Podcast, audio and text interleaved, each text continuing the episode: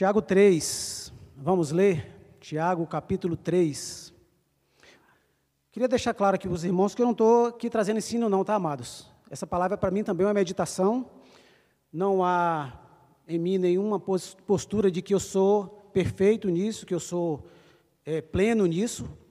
É uma palavra para mim também, para o lugar. Então, estamos juntos no mesmo processo.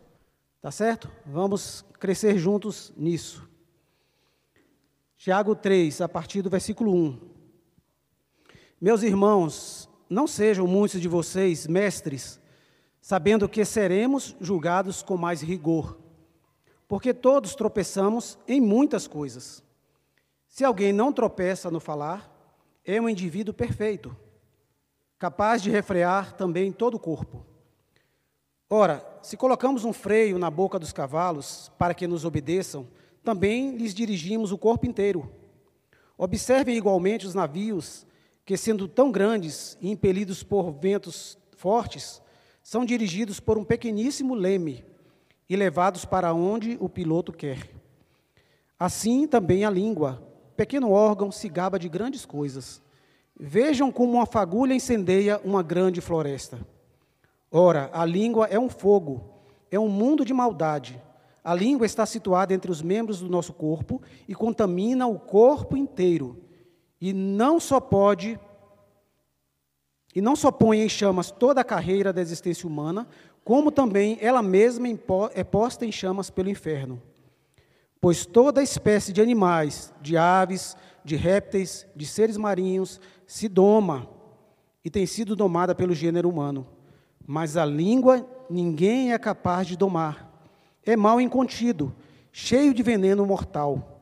Com ela bendizemos o Senhor e Pai, também com ela amaldiçoamos as pessoas criadas à semelhança de Deus.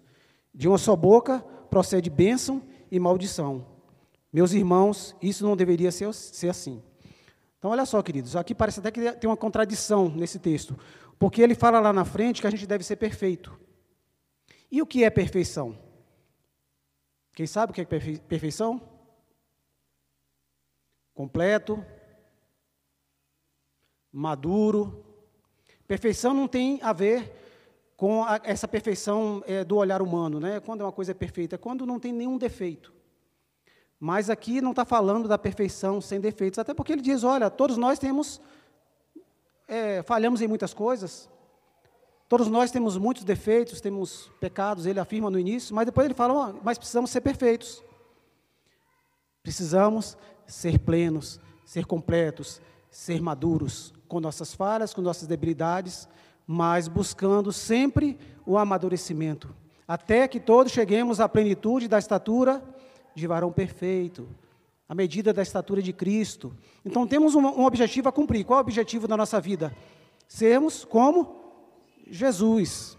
Quando nós formos como Jesus, completos como Jesus, aí seremos plenamente perfeitos. E isso vai acontecer na glória, quando tivermos um corpo glorificado, livres do pecado. Mas até lá é uma batalha. Mas não quer dizer que a gente deve se, se acalentar nisso, né? Ah, vamos ficar então, vou deitar aqui tranquilo e vou esperar a coisa rolar. Não. Temos que nos esforçar para atingir a maturidade de Cristo. A língua, ela é um, um, um órgão pequeno, mas que pode causar grande dano. Ele compara a língua com o, é o leme de um navio. Eu não sei se vocês lembram de como é um navio. Imagina que o navio seja mais ou menos como esse, desse tamanho dessa sala. O leme seria como esse móvel aqui. É um negócio pequenininho que move um bicho enorme. O cavalo é um, é um animal que tem uma força tremenda. Como é que você doma o, o, o cavalo? Com um negocinho aqui na boca. Então, todos os animais são domados, mas a língua de quem não teme ao Senhor, de quem não busca esse amadurecimento, essa plenitude, ela é indomável. Mas nós, nós somos, nós queremos andar segundo Cristo, né, amados? Amém? Nós não queremos ter línguas indomáveis, nós queremos ter línguas domadas, em nome de Jesus. Tiago fala aqui que tropeçamos em muitas coisas. Quais são os pecados? E nesse contexto aqui ele está trazendo sobre os pecados da língua. Citem para mim quais são os pecados principais da língua. Quem lembra aí? Quem pode citar um? Fofoca, blasfêmia, mentira, a maledicência, que mais? Falso testemunho, difamação, linguagem imprópria, né, o palavrão ou a palavra indecente, com duplo sentido, o que mais? Oi? A, a ira, né, quando se manifesta, geralmente através da palavra, promover discórdias. Então a gente tem um, um mundo de coisas que trata a, a, que a língua pode produzir, que a gente chama de impureza também. As impurezas, elas, a gente acaba é, associando a impureza com a questão sexual, mas tem impureza dos olhos, tem impureza da mente, tem impureza da língua, da fala, né? Da língua, no caso, é a fala.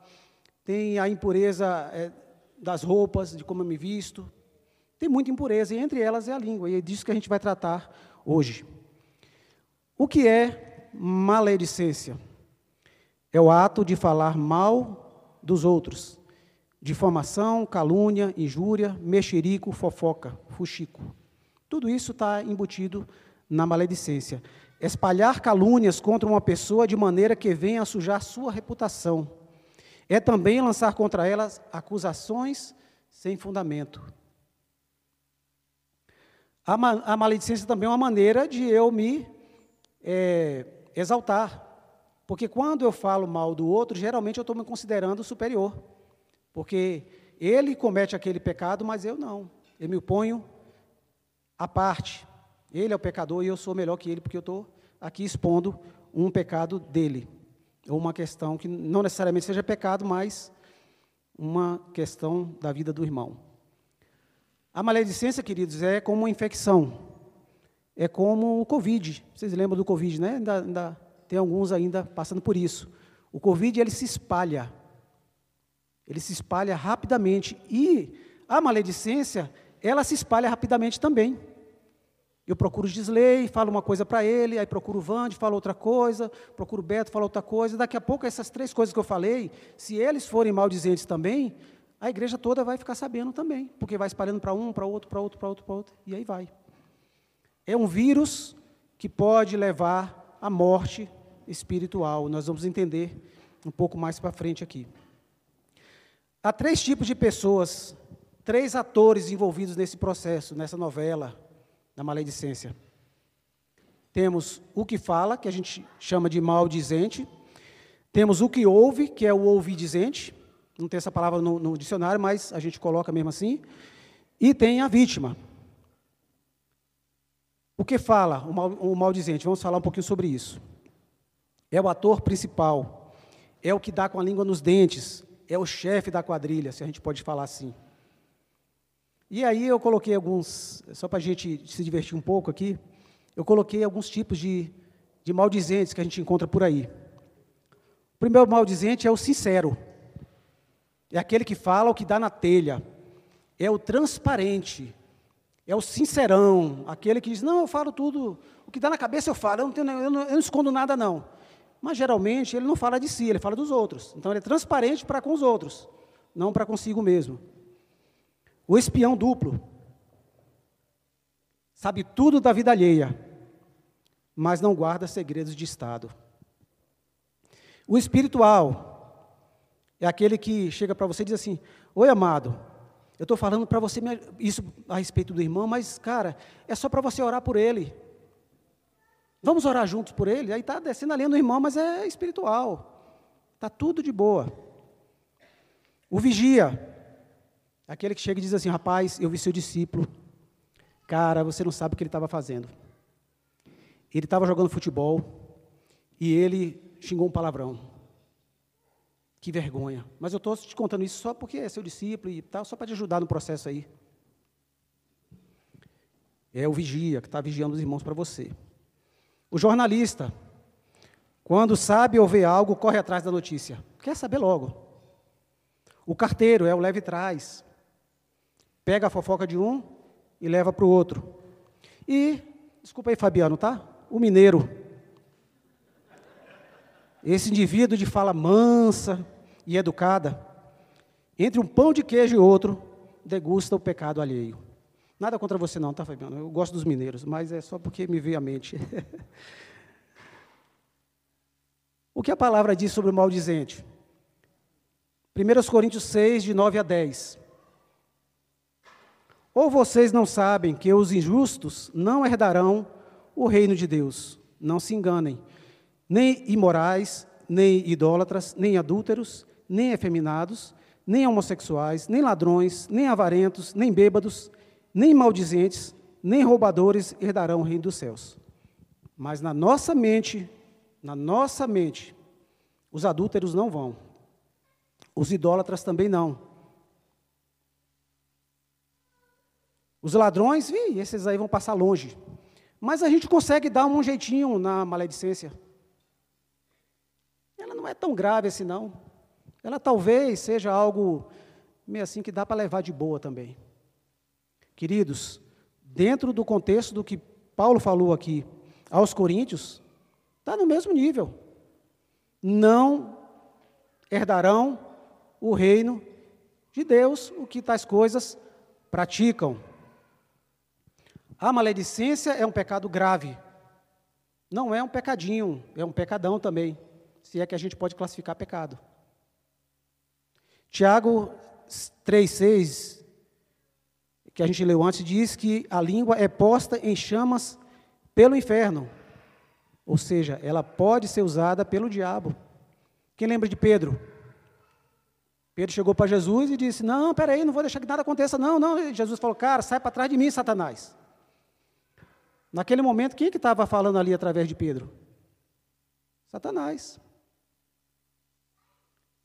A língua dele estava queimando, ardendo ali, Jesus discerniu na hora. Então, nossa língua, queridos, pode ser usada pelo inimigo. Talvez a gente nem perceba. Mas ela, a gente pode dar lugar a ele quando a gente usa de maledicência.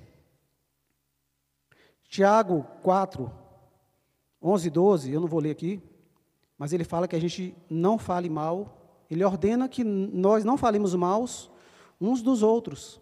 Quem fala mal do outro se torna juiz do outro. E ele ainda pergunta assim: acaso vocês são juízes? Acaso você pode julgar o próximo?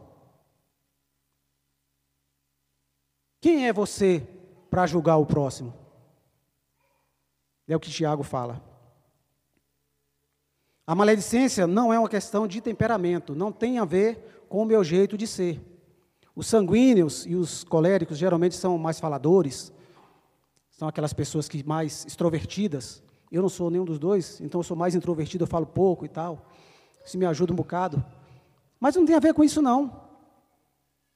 O sanguíneo pode dizer, não, mas é porque eu falo assim abertamente para todo mundo e sai disparando um monte de coisa.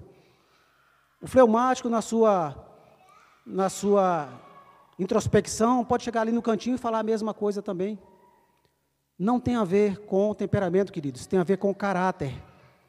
Eu uso a minha língua para falar mal dos outros, para caluniar, para espalhar fofocas, porque eu tenho um pecado dentro de mim. Não é porque eu sou de uma maneira ou de outra. É claro que quem fala mais, a chance de incorrer em erro na fala é maior. Ok?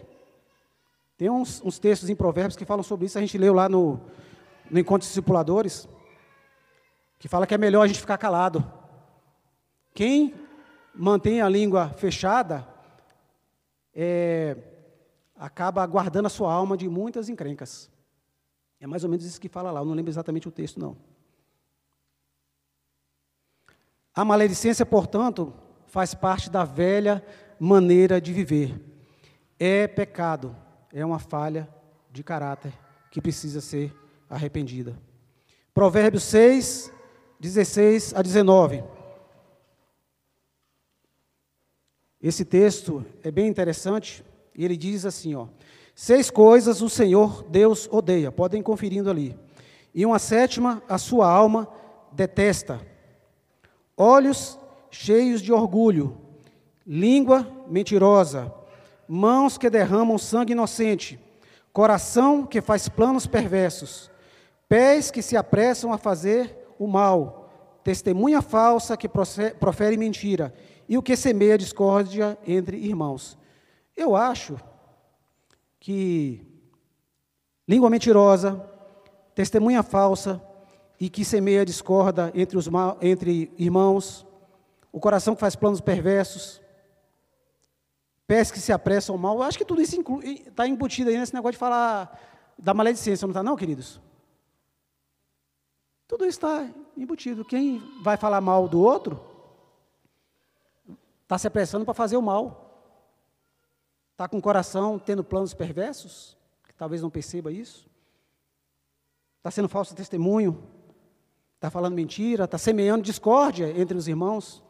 E queridos, é muito sério, Deus odeia essas coisas.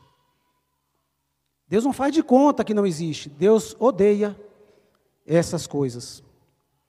O outro ator desse negócio, que a gente já falou, é o que ouve, o ouvidicente. É aquela pessoa que dá ouvido.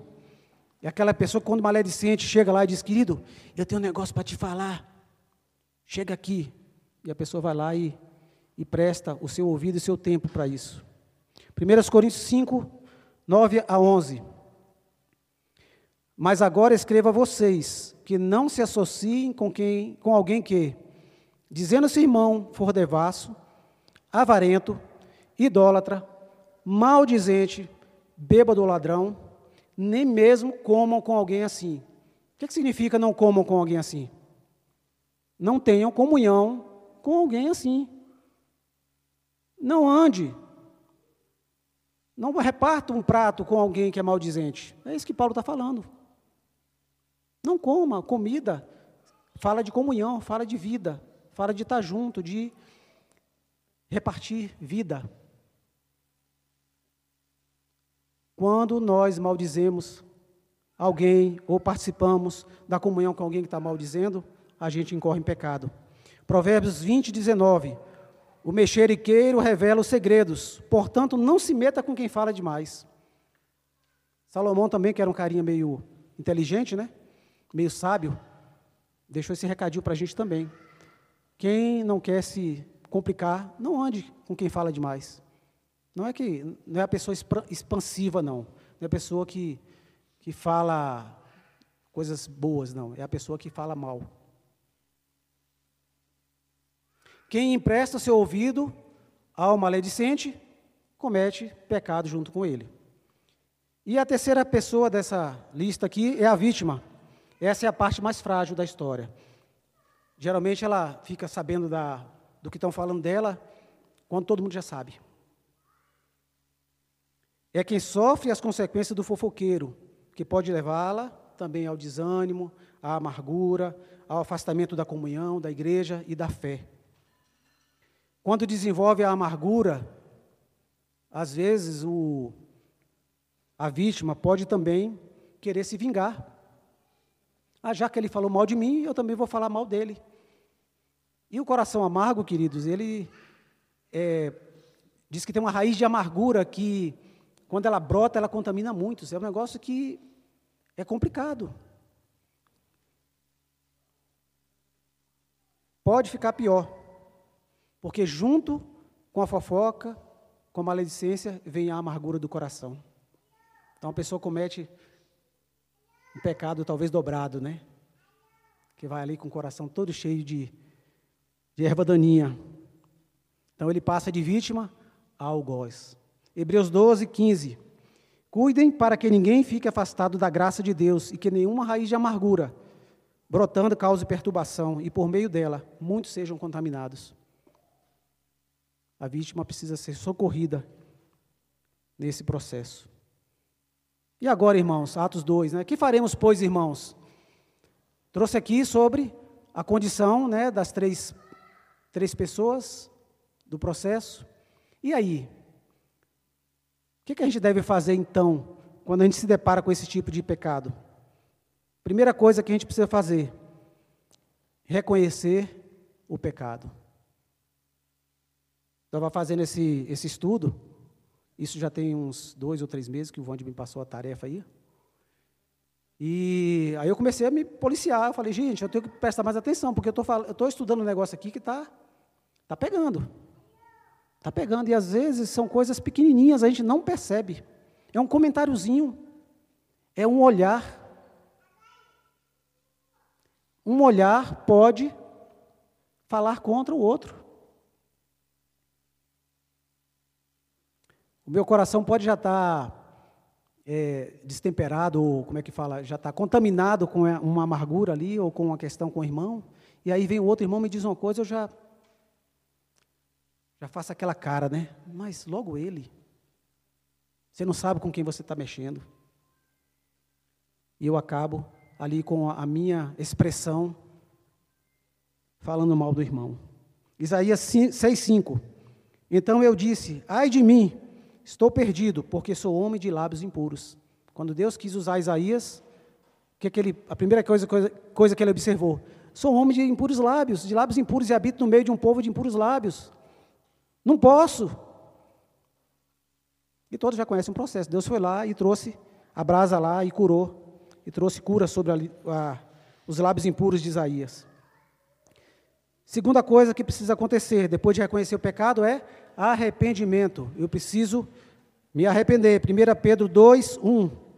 Portanto, abandonem toda maldade, todo engano, hipocrisia, inveja, bem como todo tipo de maledicência. Não é um pecado para ficar se guardando, é um pecado para se abandonar. E aí, queridos, Deus deu para a gente uma responsabilidade. Quando a gente fala de comunhão, de estarmos juntos, de vivermos em família, e aqui eu não estou falando apenas da família, o corpo de Cristo, mas da nossa casa também marido, mulher, filhos, pais, avós, todos aqueles da sua convivência. Isso até também ele se extrapola para o nosso trabalho, para as pessoas da nossa convivência, porque temos que agir da mesma maneira com todos, principal, principalmente os de casa, não somente os da igreja, mas os de casa, os do trabalho também. Adão quando Adão foi visto em pecado, o que, que ele falou para Deus? Deus chegou para ele, e aí Adão, como é que foi o negócio aí? O que aconteceu? Foi a mulher, foi a mulher que o Senhor me deu. Aí foi para Eva, Eva, foi quem? Foi a serpente. E acho que se Deus fosse perguntar à serpente, a serpente ia arrumar alguma desculpa também, né? Não, o Senhor me criou assim e tal. não quis assumir a responsabilidade dos seus atos. Caim, quando Deus foi lá arguir Caim a respeito de Abel, o que, que ele disse para Deus? Acaso sou guardador do meu irmão? Caim matou o irmão e depois, quando Deus perguntou, e aí? Sei lá onde ele está, procura aí. Não assumiu a responsabilidade dos seus atos. Deus nos colocou no meio da igreja e nos deu responsabilidades uns sobre os outros. Deus nos colocou em nossas casas e nos deu, responsabilidade sobre os de nossa casa.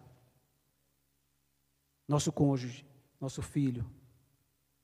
Deus nos colocou no trabalho e nos deu responsabilidade no trabalho. É engraçado que essa semana, é, eu até comentei com o Selma essa situação, um colega, de repente, é, decidiu é, sair do emprego da Terra Cap.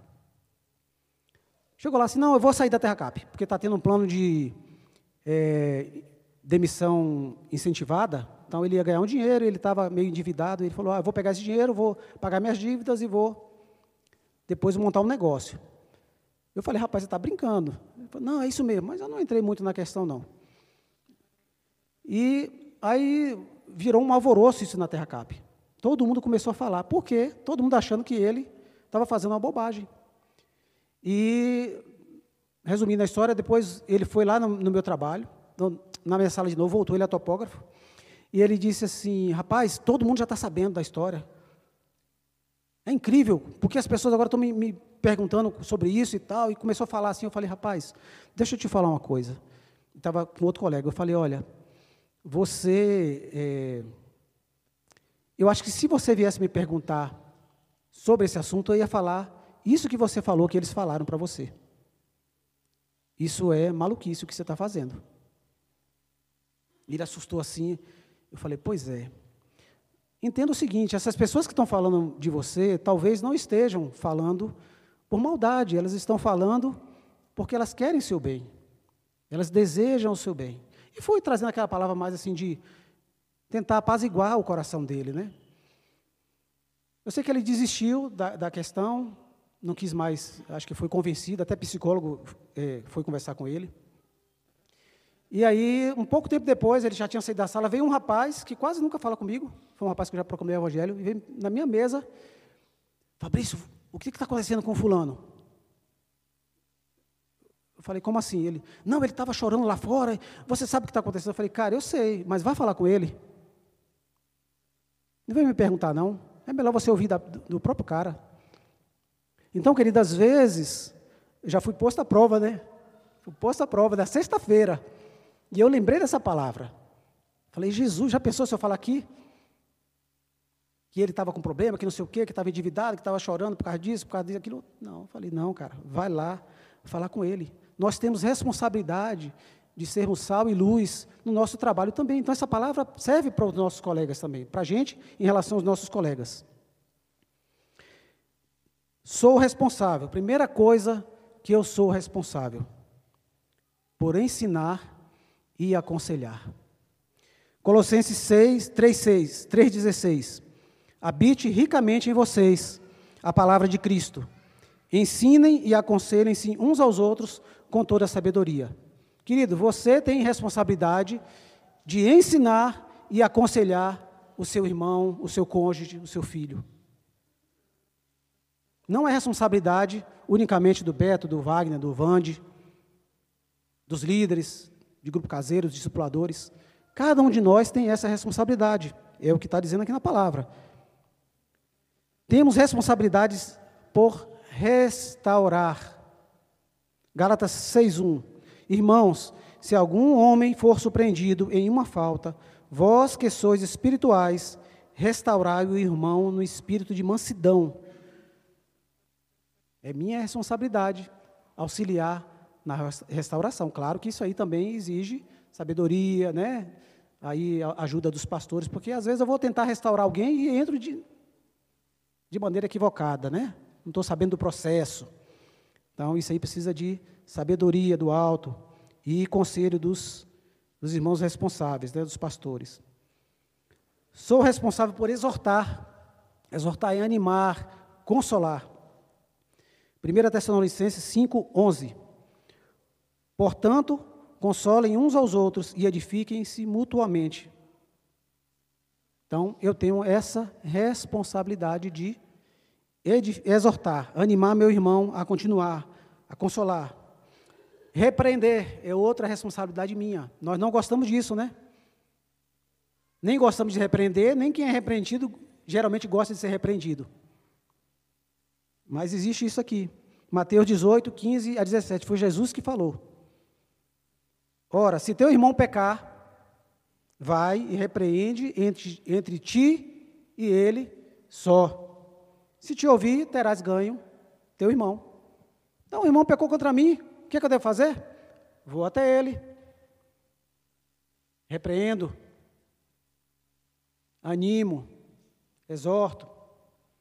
O outro texto que fala sobre isso também, acho que é em Coríntios, fala que se o teu irmão pecar, vai até ele e exorta, né? anima o teu irmão a sair daquilo, consola, traz palavra. Se ele te ouvir, ganhou. Se não te ouvir, chama mais outro, vai até ele, ajuda o irmão. Aí já vai repreender, repreender o irmão. Se não te ouviu, ganhou. Se não, leva à igreja. Leva para os pastores, para a igreja tomar ciência e poder ajudar. Eu tenho que fazer isso. Eu não posso, vendo meu irmão pecar, peraí, discipulador, o irmão não estava pecando. Não é assim, queridos. Não é assim. A sua responsabilidade é ir até o irmão. Só tu e ele. E aí, se o processo continuar, aí você pode envolver outras pessoas responsáveis. Mas o problema é quando, na primeira oportunidade, eu já parto para falar do irmão. Eu parto para falar mal dele. Eu parto para expor a situação a outros. É só para orar, queridos. Só para orar. Me ajuda nesse processo aí. E por último, a responsabilidade maior que nós temos é de amar. 1 Pedro 4, 8. Acima de tudo, porém, tenham muito amor uns para com os outros, porque o amor cobre uma multidão de pecados. O que é cobrir uma multidão de pecados? Quem se, quem se arrisca aí?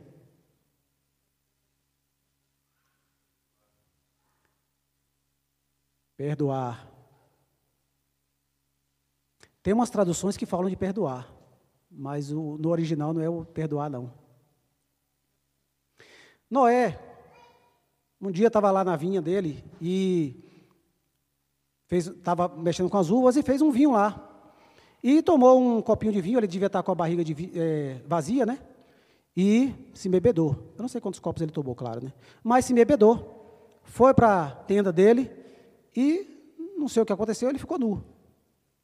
Aí vem Cã, entra na, na, na, tenda, vê o pai lá daquela situação, o que é que ele fez?